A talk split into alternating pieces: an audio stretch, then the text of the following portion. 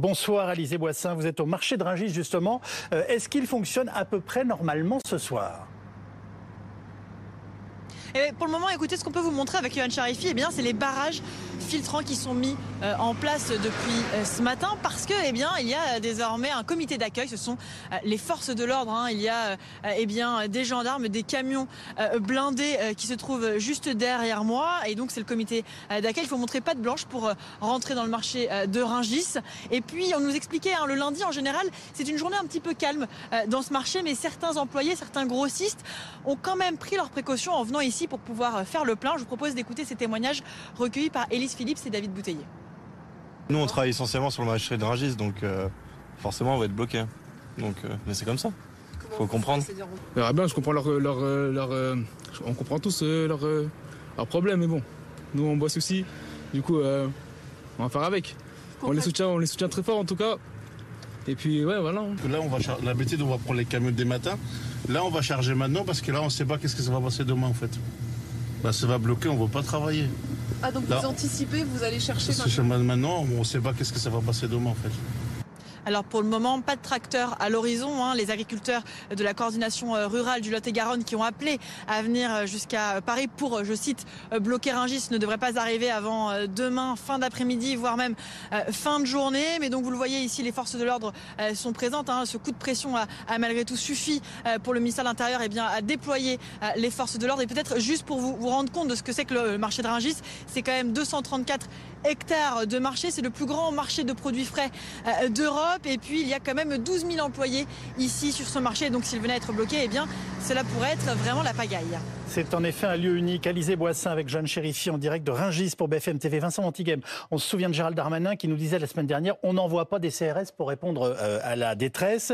Visiblement, on envoie des CRS, euh, en tout cas pour protéger Ringis. On est d'accord? Oui, des CRS et même des blindés. Oui. des, des, véhicules blindés à roues de la gendarmerie des Berliers qui ont 50 ans pour euh, tenter de déloger les tracteurs si on venait à bloquer Ringis. On le voit ici, le ministre de l'Intérieur veut faire preuve de modération, entendre la colère et en même temps, il ne veut pas que tout soit bloqué. Donc on est sur un numéro d'équilibriste du côté du ministre de l'Intérieur numéro d'équilibriste aussi pour les agriculteurs, puisqu'on veut se faire entendre et en même temps garder la sympathie de l'opinion publique pour ce mouvement. Euh, Olga Givernet, ce matin, le, ministre de l'Intérieur a eu l'extraordinaire toupet de demander aux automobilistes français de ne pas encombrer les routes. Excusez-moi, mais alors moi je n'en suis toujours pas revenu. Alors ce matin, Vous trouvez ça habile? Non, depuis, depuis plusieurs jours, en fait, on, les, préfectures informent des problèmes qu'il peut y avoir et qu'effectivement, pour ceux qui peuvent euh, de, avoir leur déplacement euh, déporté, eh bien, de, de pouvoir s'arranger euh, par rapport à ça. Moi, moi, je tiens à dire par rapport au gouvernement et au Premier ministre de dire qu'en fait tout le monde est sur le terrain euh, et que le Premier ministre est d'ailleurs très courageux. Il a voulu faire des propositions euh, tout de suite qui répondaient aux premières revendications. Euh, et, et, pour le coup, c'est les mesures dans lesquelles on, on, on, se tient et de pouvoir avancer sur les sujets. Maintenant, ça se complexifie avec euh, des revendications bien de, compris. La, de, la, de, la, FNSEA qui revient sur notamment sur le gasoil non routier que la FNSEA avait euh, négocié en termes d'augmentation progressive de, de, la fiscalité. Donc, je crois qu'il faut remettre. Vous leur dites quoi Qu'ils tiennent un double langage Qu'ils tiennent un double langage Oui, mais c'est ce que vous nous suggérez si, avec. Si, si, on avance dans un sens et puis qu'il faut reculer, on peut, hein, on peut se dire, on a besoin de remettre, de remettre à plat un, certain nombre de sujets, mais, moi j'aimerais bien quand même que après on se remette également à avancer. Et donc là, c'était le gasoil non routier sur les questions environnementales. Après, on parlait euh, des, phytosanitaires. Je dis attention. Moi, je vois un premier ministre qui euh, veut trouver des solutions, qui entend euh, la colère des agriculteurs, des ministres également au niveau du ministre de l'Agriculture, mais le ministre Béchu aussi à la transition écologique et, et Gérald Darmanin,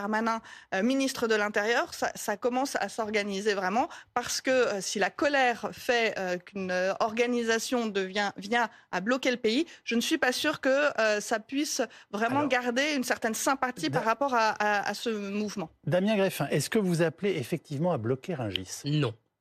C'est clair. Yves Calvi.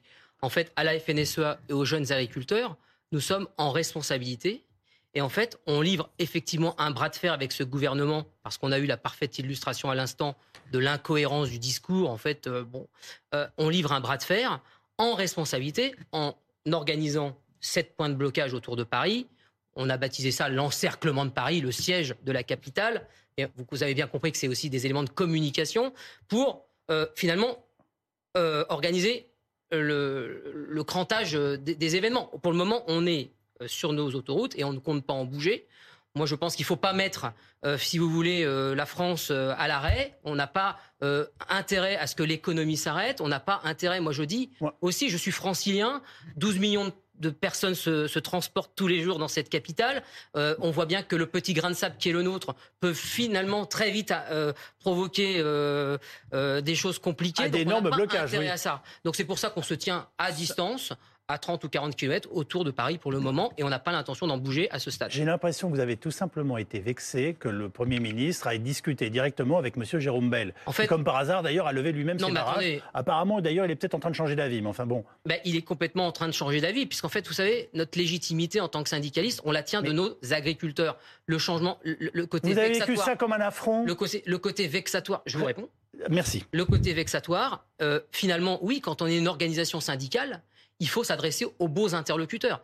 Le phénomène des gilets jaunes en France, c'est parce qu'on a ignoré, méprisé les corps intermédiaires que nous sommes. Et vous le savez, vous l'avez traité pendant des mois ici.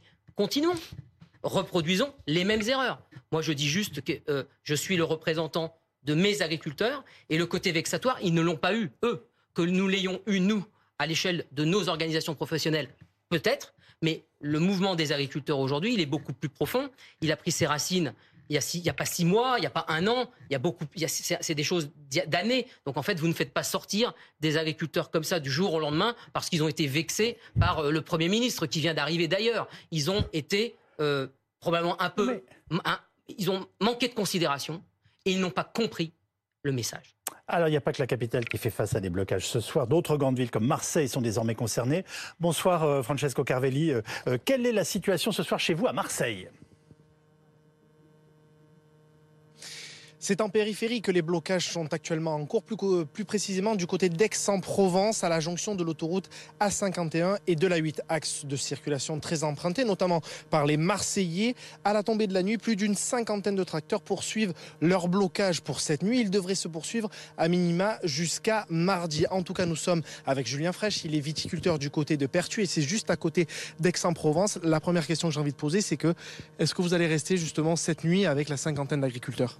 Oui, nous allons rester euh, toute la nuit. Là, on est environ une cinquantaine de tracteurs et pour euh, autant euh, de voitures. Donc, on allons rester pour toute la nuit. On a tout prévu, donc sac de couchage, les boissons, un peu de quoi se nourrir pour la nuit. Et nous allons continuer jusqu'à demain minimum. Voilà. Alors là, c'est depuis ce matin 10 heures que vous occupez un petit peu le site. Quels sont, j'ai envie de poser la question, même si on l'a beaucoup euh, posé depuis euh, ces dernières, ces dernières heures, c'est de savoir justement euh, pourquoi vous continuez, en tout cas, quelles sont vos revendications? Nos revendications, donc le Premier ministre a parlé récemment, mais ça ne nous a pas assez suffi. Donc ça serait une simplification administrative par rapport, par rapport admettons, à une plantation sur, euh, sur de la vigne, il faut passer par des, certains organismes comme France Agrimaire, comme la douane. Donc il faudrait uniformiser euh, tous ces papiers administratifs parce qu'on passe énormément de temps, énormément de, de temps dans la semaine. Donc c'est ça qui dérange le plus. Quoi. Dernière question, c'est de savoir, c'est une première pour vous de vous retrouver sur le terrain. Euh, on a des viticulteurs, des riziculteurs, des maraîchers. On voit qu'il y a beaucoup de points communs entre vous. Bien sûr, bien sûr, plusieurs euh, filières se retrouvent aujourd'hui parce que y a plusieurs points communs. Donc déjà sur, la simplification administrative et plus sur les produits étrangers euh, que les pays exportent. Moi, je fais euh, essentiellement de raisins de table comme le muscat et on exporte aujourd'hui pendant la saison. Quand je vois qu'on va au supermarché et qu'on exporte, qu'ils exportent du muscat d'Allemagne, d'Italie, qui vont rentrer de l'Italie à bas prix, c'est pas normal et c'est ça qu'aujourd'hui nous plaignons. Merci beaucoup Julien pour, votre témoignage et pour euh, justement revenir sur, une partie de, ce qu'il vient de dire. On rebondit là-dessus, c'est justement les produits alimentaires étrangers. Juste à proximité, il y avait une supérette. Eh bien, ils sont allés prendre euh, les produits alimentaires étrangers. Ils les ont distribués gratuitement, euh, gracieusement auprès des automobilistes. Et justement, juste à proximité, on attend quelques klaxons, preuve du soutien, en tout cas ici dans le sud de la France, plus précisément à Marseille, Aix-en-Provence, auprès de la mobilisation des agriculteurs.